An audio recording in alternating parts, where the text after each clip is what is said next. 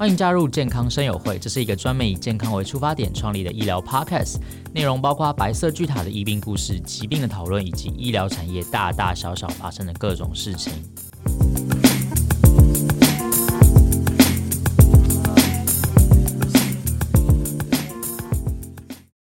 嗨，欢迎来到健康生友会，我是主持人 Kevin。今天我们要来聊一聊 COVID-19 相关的议题。大家一定都知道，说现在进来台湾啊，或者是说，呃，你可能是高风险的族群，你可能就要被政府强迫跑去快筛。那进来的人一定是要快筛嘛？快筛完之后，他会依照你阳性、阴性，可能你需要隔离十四天，或是可能你就会直接被送往医院里面做治疗。那我们今天很开心邀请到 Stephanie 来跟我们分享她之前自费去做快筛的一些事情。嗨，大家好。，Stephen，你之前是？为什么要去做快筛？就是因为那时候新冠肺炎刚在台湾炒得沸沸扬扬的时候，那时候我上个月才刚出国从冲绳回来，然后当时因为在台湾，大家就说啊，你去过日本啊，好像很恐怖。然后再加上那一段时间，因为我身边有两个人是在航空业上班，然后都有接触，我本人就是很焦虑型，然后我每天都觉得我头很热，然后晕晕的，然后我真的有量体温，我量体温大概都会维持在三十七点五到三十七点八。每天，然后再持续一个礼拜，我就觉得好像不太对，我就觉得很恐怖，我会不会真的中奖？然后我又很紧张。你真的是恋爱发热吗？没有，就是不知道为什么，就是上班的时候都觉得不是很舒服，然后就心理作用影响，然后我有自己先试图吃一些成药，好像都没有回到三十七以下。哦，对，所以我就当下我就自主，就是想说，那我要去做快筛。我还问了很多人，说我要不要去做快筛，我会不会中？嗯哼，然后大家给你建议就是说，你去做做看。他就说不会啦，我刚才一开始就是说不会啦，你两个礼拜前又没有去出国，你是一个月前什么什么之类的，然后不然就是说你自己心理作用太多，但是我后来还是受不了，我就自己跑去了，然后快筛就花了六七百块吧。哦，哎，我先跟大家讲一下，就是快筛原理。其实现在台湾虽然可能有很多新闻上面会报道说什么哦，可能中研院啊，或者说某某医疗机构，或是某某大学已经发展出什么超级快速的筛检，三十秒或者是什么十五分钟判别出 COVID-19。可是其实现在台湾普遍运用上还是用普通的传统的筛检，其实它并不是快筛，它其实一般的筛检而已。它一点都不快啊，也没有到很慢啊。这种筛检的原理，它其实是现在是用 PCR，一般来说都是用可能口腔里面黏膜或是口腔里面的。的东西，然后或者是用鼻腔里面，它会用棉花棒挖一小块出来，然后里面可能就会有你的 DNA，然后如果你有感染就是 COVID-19 的话，还会有 COVID-19 病毒的 DNA 或者 RNA，然后它把它。抽出来之后，然后它会把它分离，就是把你口腔里面其他东西跟这个 DNA 或者 RNA 分离。分离完之后，它就会进入到 PCR。PCR 它就是会把它放到一个算试剂，也不算试剂，反正就是放一些蛋白质跟 DNA 的物质进去，然后它可以快速的把这一段 DNA 或者这段 RNA，嗯，快速的复制，让那个量足够到它有办法判别。然后完了之后，它再送检验，然后看这一段的 DNA 它是不是这个病毒的 DNA。好像很复杂我好像浪费了医疗资源。不会啊，因为你有付钱啊。对啊，目前其实台湾并没有所谓的快筛，其实那些都不是快筛，因为快筛就是像比如说 A 流或者是说就流感，你去那个诊所里面做，那还用试纸，然后只要它滴下去，然后它可以很快的检测出来。其实不是 PCR，它其实需要花时间。目前最快啦，台湾现在嗯最快大概是上午做，然后大概下午就是检验的结果可以出来。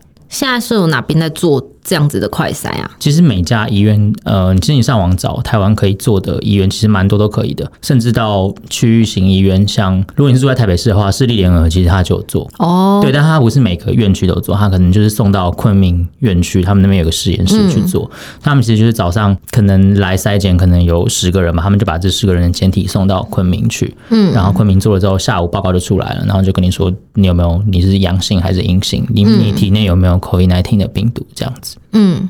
快筛你花了多久时间？因为其实我也不知道为什么我在急诊等了超久。其实我刚刚想问一个问题，就是为什么快筛都要去急诊？因为那个时候他在分离，就是他要把所有就是有可能的人都让他待在急诊就好，不要跑到一般病房。而且我那时候是没有办法进去医院里面，他是直接把我引导到急诊外面的帐篷区。他帐篷区有分 A、B、C、D。然后他会先在那个插件保卡的时候，就会先请你填一张单子，然后那张单子上面就会叫你填一些基本资料。然后我后来就被归类在好像是 B 区还是 C 区吧，因为他就是判定我这样就算有接触史，就算我没有出国，可是我身边有人有可能有出国，这样就算有接触史，然后我就被判，我忘记是 B 还是 C 了。然后整个检查光等就等超久，因为一堆人在做快筛。哦，就我觉得大家那时候好像都是太过于紧张，然后刚好那时候口罩量又不够，我是晚上去哦，所以是隔隔天隔两天才出来，而且他是电话通知说，叉叉叉。你的快筛结果出来了，然后是阴性这样子哦。然后当下我就会想说，靠，我就知道我是阴性，但是我为什么还要花钱去做？那你还去做？就是做个心安啊，因为我那时候真的太紧张了，上班都会觉得很焦虑，就会想说，靠，我该不会真的中了吧？那我当我同事怎么办？我那时候就有故意就是中午吃饭或是开会，我都已经戴口罩，不然是中午吃饭不跟大家一起吃，因为我怕传染给大家。哦。可是，那你快筛出来之后阴性之后，你身体还是有发热吗？好像还是有诶、欸。我后来发现是我自己本身体温过高，是喝水喝太少，还是现在更年期？我应该还没有到更年期的岁数吧。啊反正就是，我觉得隔两天，然后那时候那两天都超紧张的，因为不可能出门。你快筛完，他就会给你一张单子。我觉得如果没有去快筛的人，应该不知道，说是你快筛完，他会给你一张单子，然后那张单子上面就会跟你写说，如果你是阳性的话，你应该下一步怎么做？你确认阴性之后，你要定时早晚量体温，然后体温如果超过三十七点五或是超过三十八度的话，你就一定要再回诊。哦，了解。你那时候自费他收多少钱？六百多还七百多？而且我还有个问题想问你，就是为什么他还给我药啊？他给你什么药？急诊后来就给我，就是我后来付完钱之后，他就退我健保卡嘛，就说：“哎，那这个药你拿回去，我回去看就是一些咳嗽啊、流鼻水的感冒药。”是因为你进去，然后你可能第一次他帮他一定会帮你量体温，然后问你最近有什么症状，就是你可能是轻微的感冒。哦，oh, 所以他给你感冒用药，那时候结果都还没出来耶。对啊，可是你你在等这个结果的时候，不可能就让你这样子。如果你现在是有发烧状况的话，他不可能就让你这样发烧，就在家里发烧。了解，因为我记得我那时候还有吃那个医院给我的退烧药。对啊，然后都没有降下来，所以我觉得我那那阵子超诡异的。你是水喝太少？我不知道，因为坐办公室的的人都会有一个问题，就是你会吹冷气嘛，嗯，它其实会增加你就是体液蒸发的量，所以你其实如果没有定期。补充水分的话，其实你水分流失会比可能你在外面湿度是够的人还要快。是哦，哎、欸，我现在才知道这件事、欸，哎，那有可能。所以，所以如果你没有多喝水，然后你可能没有擦一些保湿的话，其实你会干的很快。所以这样子也算中暑吗？就是有另外一种中暑，就是中医说是就是那种虚热哦。你有你有你有听过这个吗？就有分实热、虚热这样子，嗯、有可能是虚热。所以我们药师也会中医。有啊，我有那个中药的证书，我有修那个学分。真的假的？对对对。好啊，偏题了啦。因为我自己没有去做过自费筛检，我都在台湾，嗯、我非常安全。嗯，就是我没有经历过那一段，所以我很好奇，你那时候呃，你被分到 B 或者是 C，然后之后他对你就是做了什么事？做了什么事？对，我觉得有点恐怖。大家不要随便出国，因为你出国回来，你就要进行快筛。我觉得现在是很可怕的一件事情。当下其实一到他就帮我量体温，然后发现我体温好像三十七点五还三十七点六，然后他就先叫我在那边等等筛检之前。他就先叫我吃一颗退烧药，然后反正就等很久之后，第一阶段就先去照胸部 X 光。然后我第一次面临到这样的情况，就是我本人是在急诊外面的帐篷做胸部 X 光，我觉得很恐怖。为什么这样很恐怖？就是当然不是说你在外面。拖或什么之类的，他当然是有一些防护措施，只是就是觉得没有在医院里面做这件事情，在外面做这件事情好像很奇怪。就帐篷下面有缝隙，这样风吹来凉凉的。不会，不是那样子，他有一个躺椅，好不好？然后他有推一个单人的病床在外面，所以你就躺在病床上面，他就会把他就会很小心翼翼的。而且我发现那边的急诊的那个护理的人员都脸很臭，因为他觉得很烦，你明明就不是，然后硬要来做，增加他工作量。他就从那个急诊的那个门口的出口，然后就把那个。那个照胸部 X 光的机器推出来，然后就说：“小姐，侧边请转侧。”然后，然后就转侧边，他就先照侧边的那个 X 光，然后正面，然后反正侧面照两次，然后正面照一次。然后照完之后，他就叫我在旁边坐着，然后我又等了半个小时才到我。然后下一关就是超级无敌恐怖哦，所以是怎样闯关？是不是第一关？对，要盖章没有啦，通关了，通关了。对，我在闯关。然后第二关就是我要。坐在就是我跟那个筛检员是面对面，然后他就有前面有一个那个透明的玻璃板，他就跟我说：“你等下要忍一下哦，头抬高。”然后他就拿一支长超长超长的棉花棒，然后就往我鼻孔一戳，他就会说：“会有点不舒服哦。然后他就说他要进去了，然后我就觉得很恐怖，就说还好还是女生。然后反正他就戳进去了，看超痛的，他直接感觉戳到眼窝那边。对、啊，而且那是一个很不舒服的位置。我后来好像上网看，好像是类似鼻窦还是什么地方，是不是？不是鼻窦，它是一个腔室，你不可能插到鼻窦。所以它不是插到鼻窦吗？对，它不是插到鼻窦。哦，反正我就觉得它插超深的，妈的超深，然后就插到眼窝那里，然后我就呃了一下，然后他就说再忍一下，还有另外一边，然后我就骂了脏话，因为我觉得真的太痛了。然后后来那经历了两次之后，觉得很恐怖。啊哈。然后后来他就说就结束了，但是。就自从被搓了之后呢，你大概半个小时，你都觉得你鼻子有很严重的异物感，所以你就一直狂流眼泪，这样？没有狂流眼泪，就一直觉得就是三根那个位置好像被侵犯了，就是你已经不是原来的你了。对，这可以播吗？可以，应该可以吧？好，就是很不舒服，真的很不舒服。然后我就发誓，我再也不要得什么流感。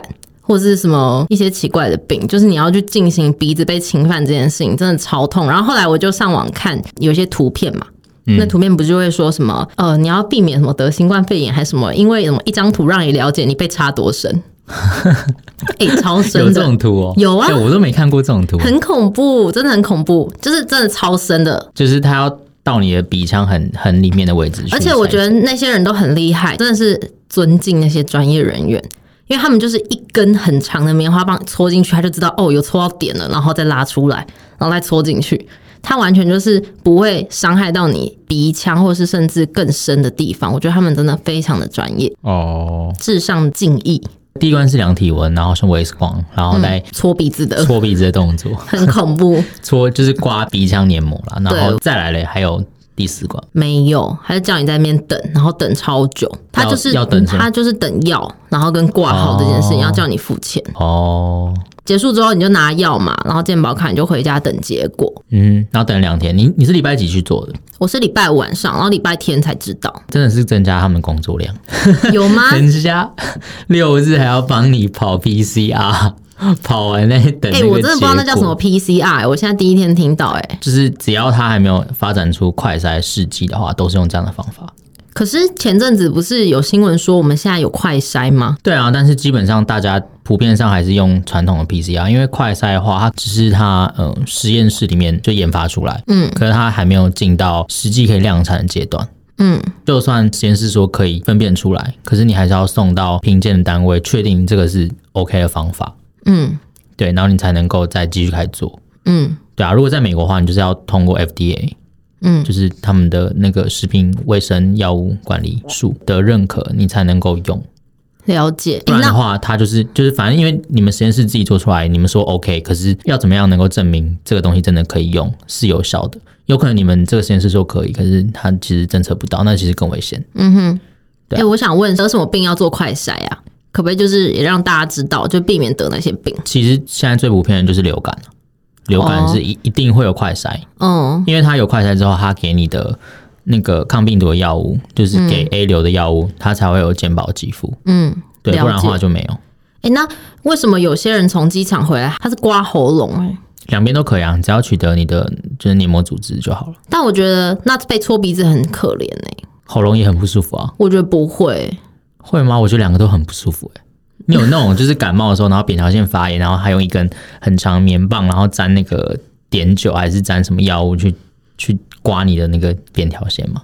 没有，可是扁桃腺在旁边我看得到啊，鼻子那个地方根本我看不到哎，挖鼻屎也不会挖到那个里面的地方。可他就是要确保他一定有取得啊，哦，不然他就白做了。了解，搞不好就是没有没有刮到他该刮的，嗯，然后就放一个 COVID 那天的病患在这样拍拍照。其实我那时候有在怀疑，说我会不会是被检测出我是那种伪阴性？你是被害妄想症比较严重？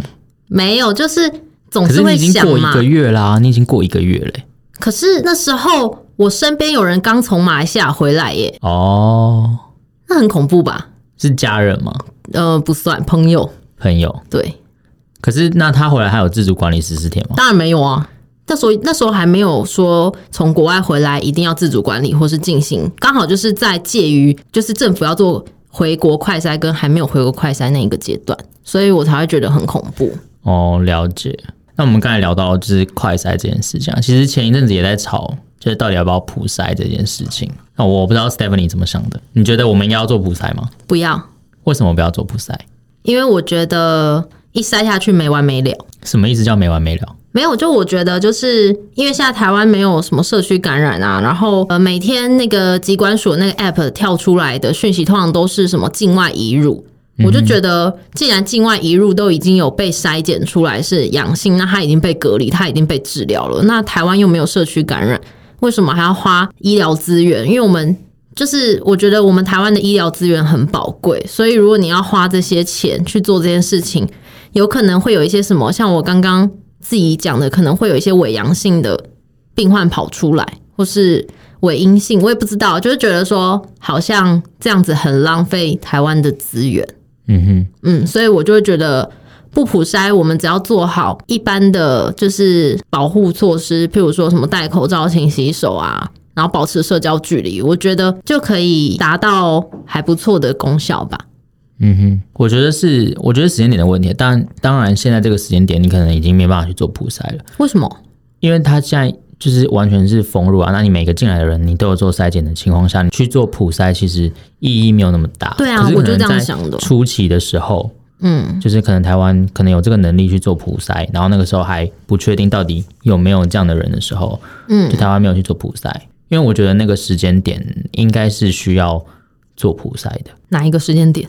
就是在我们刚把国境关起来的时候。哦，那个时候哦，对，但我觉得那时候有点太乱了，就是。大家都人心惶惶，然后可能呃，政府把他们需要的，就是最大的注意力在怎么样防堵国外的人回来，然后怎么样那个就还没有去做普筛的这个动作。嗯，对。那现在的状况就是，其实这个点就是要关乎在你台湾到底有没有办法把国境锁得这么严格。可现在锁得很严吧？对啊，现在锁得很严啊。所以，可是最一开始的时候，其实刚把国境锁起来的那段期间，嗯，我自己是觉得我们应该要去做普筛的。我也觉得，就是。